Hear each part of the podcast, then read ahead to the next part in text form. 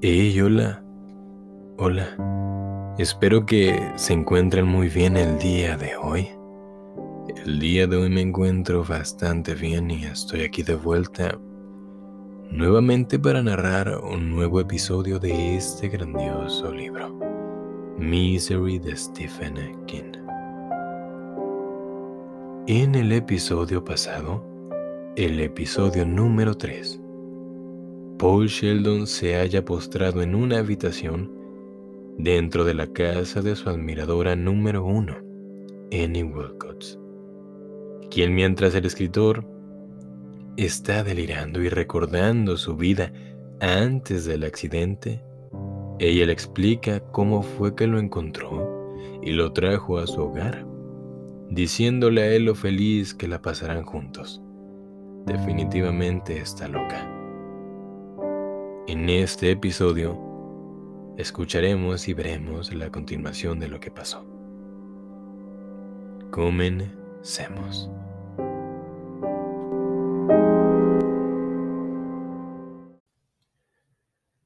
Se fue a la deriva. Llegó la marea y se fue a la deriva. En la otra habitación se oyó el televisor durante un rato y luego cesó. Algunas veces sonaba el reloj y trataba de contar las campanadas, pero se perdía en la mitad. Intravenoso, por tubos. Esas son las señales de sus brazos. Se incorporó sobre un codo, tanteó buscando la lámpara y finalmente pudo encenderla. Se miró los brazos y en el pliegue interior de los codos Vio sombras desvaídas moradas y amarillas. En el centro de cada mancha, un agujero lleno de sangre negra. Volvió a echarse mirando al techo, escuchando el viento. Estaba en la cima de la gran divisoria, en el corazón del invierno, en compañía de una mujer trastornada, que lo había alimentado por vía intravenosa cuando se hallaba inconsciente una mujer que parecía tener una provisión inagotable de medicamentos y que no le había dicho a nadie de que él se encontraba allí. Esas cosas eran importantes, pero empezó a darse cuenta de que había algo que lo era mucho más. La marea estaba bajando otra vez. Aguardó a que sonase el timbre del despertador en el piso de arriba. Todavía tardaría un poco, pero ya podía comenzar la espera. Ella estaba loca, pero él la necesitaba. Ay, estoy en un lío de miedo, pensó, mirando hacia el techo, a ciegas mientras su frente volvía a inundarse de gotas de sudor. A la mañana siguiente le trajo más sopa y le dijo que había leído cuarenta páginas de lo que ella llamaba su libro manuscrito. Agregó que no le parecía tan bueno como los demás. Es difícil de seguir. Salta constantemente hacia atrás y hacia adelante. Técnica, le respondió escueto. Se encontraba en uno de esos momentos entre el dolor y el no dolor y pudo, por lo tanto, pensar un poco mejor en lo que ella le decía. Técnica, eso es todo. El tema el tema impone la forma.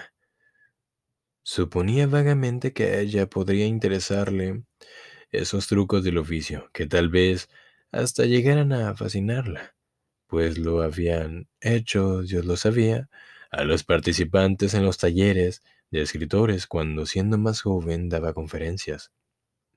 Verá, la mente del chico es confusa, así que sí, estoy confundido, y eso es lo eso lo hace menos interesante, no es que carezca por completo de interés, Paul. Usted no podría creer o crear un personaje que no lo tuviera. Pero es menos interesante y las palabrotas salen a cada momento. No tiene caviló dándole la sopa automáticamente y limpiándole la boca casi sin mirarlo. Cuando se le derramaba, se asemejaba a una mecanógrafa experimentada que escribe sin mirar las teclas. En ese momento él comprendió sin esfuerzo que aquella mujer había sido enfermera. No, médico no. Un médico no tendría práctica en dar sopa.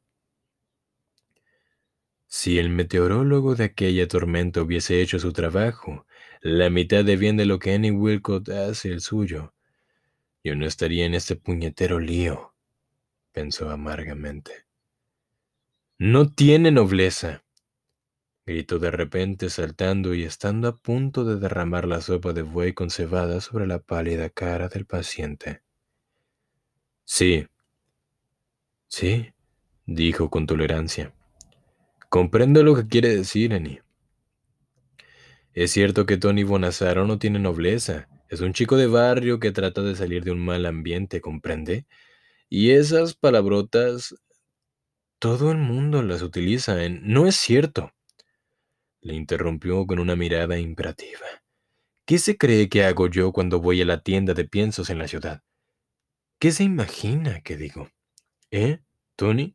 Dame una bolsa de ese jodido pienso para cerdos y una puñetera bolsa de maíz forrajero y un poco de esa mierda para los hongos de los oídos. Le miró. Su rostro parecía un hielo dispuesto a lanzar rayos y centellas de inmediato. Él se echó atrás asustado. El plato de sopa temblaba en las manos de la mujer. Una gota cayó en la colcha, luego dos.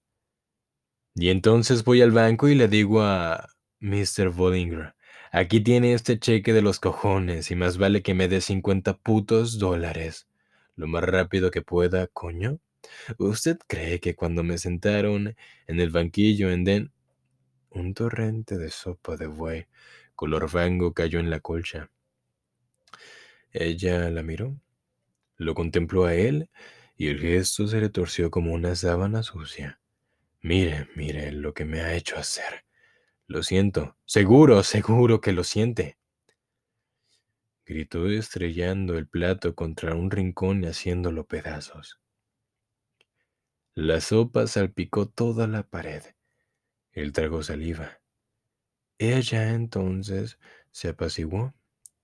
Se quedó allí sentada durante una media hora mientras el corazón de Paul Sheldon parecía haber dejado de latir. Se fue recobrando poco a poco y de repente sonrió entre dientes. ¡Qué genio tengo! Lo lamento, se esculpó él con la garganta seca. Lo supongo. La expresión de su rostro se apagó otra vez y se quedó mirando la pared enfurruñada. Él creyó que iba a volver a quedarse en blanco, pero la enfermera suspiró y dejó la cama libre de su peso. En los libros de Missouri no tiene que utilizar esas palabrotas que nadie las empleaba en aquella época. No se habían inventado. Los tiempos de animales exigen palabras de animales, supongo, pero aquellos tiempos eran mejores. Usted debe seguir con sus historias de Misery, Paul. Se lo digo sinceramente. Como su admiradora número uno que soy. Se dirigió a la puerta y se volvió a mirarlo. Pondré otra vez en la bolsa su libro manuscrito y terminaré el hijo de Misery. Puede que cuando lo acabe vuelva al otro. No lo haga si la enfurece, le dijo él tratando de sonreír. No quisiera verla enfadada. En cierto modo dependo de usted, ¿sabe? Ella no le devolvió la sonrisa. Sí, le dijo. Depende de mí, ¿no es cierto, Paul? Y se marchó. La marea se fue. Los pilotos regresaron. Volvió a esperar que sonase el reloj. Dio dos campanadas. Estaba reclinado, en las almohadas mirando la puerta. Ella entró. Llevaba un delantal sobre la Rebeca y otro sobre la falda. En una mano portaba un cubo. Supongo que quiere su jodida medicina, dijo. Sí, por favor. Trató de congraciarse con ella por medio de una sonrisa y otra vez experimentó la misma vergüenza. Se sentía grotesco. Se sentía extraño. La tengo. Pero antes de limpiar ese desastre del rincón el que usted hizo, tendrá que esperar hasta que haya terminado. Tendido en la cama con las piernas como ramas rotas dibujando extrañas formas bajo la colcha, y un sudor frío corriéndole por la cara en arroyuelos lentos, miraba cómo ella se dirigía al rincón, depositaba el cubo en el suelo, recogía los trozos del plato, se los llevaba. Volvía y se arrodillaba junto al cubo, zambullía en él la mano, pescaba un estropajo jabonoso, lo escurría y empezaba a frotar la sopa que había pegada en la pared. Tumbado allí, miraba hasta que empezó a temblar, y el temblor intensificaba el dolor, pero no podía evitarlo.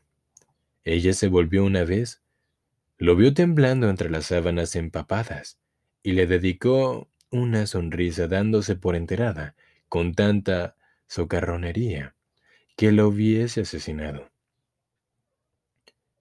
Está seca, dijo mirando otra vez el rincón. Me temo que voy a tardar un poco, Paul. Restregó. La mancha iba desapareciendo. Pero ella siguió mojando el trapo, escurriéndolo, restregando y repitiendo otra vez el mismo proceso. No podía verle la cara, pero la idea, la certeza de que se había quedado en blanco y podía seguir restregando la pared durante horas, le, le atormentaba. Al fin, justo antes de que el reloj volviese a sonar durante las dos y cuarto, ella se levantó. Tiró el estropajo en el agua y se llevó el cubo de la habitación sin una palabra. Y se quedó allí escuchando el crujido de la madera bajo los pasos estólidos y pesados de la mujer, oyendo cómo tiraba el agua del cubo y llenaba otro, increíble. Empezó oyendo cómo tiraba el agua. Llenaba otro. Lloraba en silencio. La marea nunca se había retirado tanto ya no podía ver otra cosa que ciénagas secándose y aquellos pilotos rotos proyectando sus eternas, eternas sombras retorcidas. Ella volvió y se detuvo solo un momento en el marco de la puerta observando su cara húmeda con la misma mezcla de severidad y amor maternal. Entonces sus ojos se desviaron hacia el rincón, donde ya no había rastro alguno de la sopa. Ahora tengo que aclarar, dijo, sino el jabón dejará mancha. Debo hacerlo todo y hacerlo bien.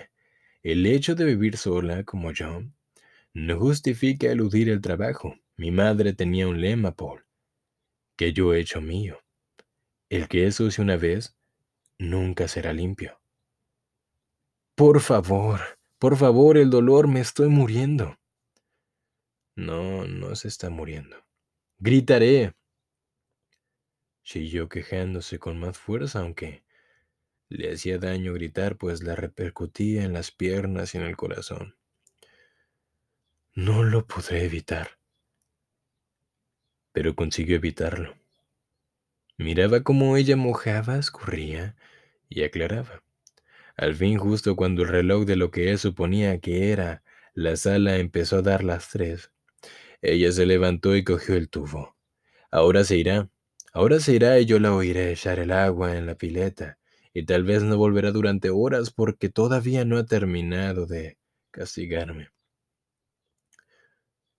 Pero en lugar de marcharse, fue hasta la cama. Se metió una mano en el bolsillo del delantal y no sacó dos cápsulas, sino tres. Aquí están, dijo con ternura. Él se las metió en la boca, y cuando levantó los ojos vio que le acercaba el cubo amarillo de plástico, cuya imagen invadió su campo visual como una luna que precipitase sobre su cara. Un agua grisáceo cayó sobre la colcha. Trágueselas con esto, dijo, y su voz todavía era tierna. Se quedó mirándola, la cara, los ojos. Hágalo. Ya sé que puede tragárselas en seco, pero créame si le digo que puedo hacer que las devuelva de inmediato. Después de todo, solo es agua de fregar, no le hará daño. Se inclinó hacia él como un monolito, el cubo ligeramente inclinado. Pudo ver el estropajo revolviéndose lentamente en sus oscuras profundidades como un animal ahogado. Vio la costra de jabón sobrenadando. Una parte de él gimió, pero ninguna vaciló. Bebió deprisa, tragándose las cápsulas y el gusto de su boca era el que había tenido en las ocasiones en que su madre había le hacía cepillarse los dientes con jabón. Su vientre saltó con un sonido espeto. Yo no las vomitaría, Paul. No habrá más hasta las nueve de la noche. Lo miró por un momento con una mirada plana y vacía, y después su cara se iluminó y sonrió. No volverá a enfadarme, ¿verdad? No. ¿Enfadar a la luna que trae la marea? ¡Qué idea tan mala! Le amo, le dijo ella, y le besó en la mejilla. Se marchó sin mirar atrás, cargando el cubo como una robusta, sin prestarle atención para que no se derrame. Se echó hacia atrás con un gusto en la boca y en la garganta a porquería, yeso y jabón. No, no vomitaré. No. Por fin el apremio de ese pensamiento empezó a desvanecerse y se dio cuenta de que se estaba durmiendo. Había conseguido aguantar el medicamento durante el tiempo necesario para que hiciese efecto. Había ganado por esta vez.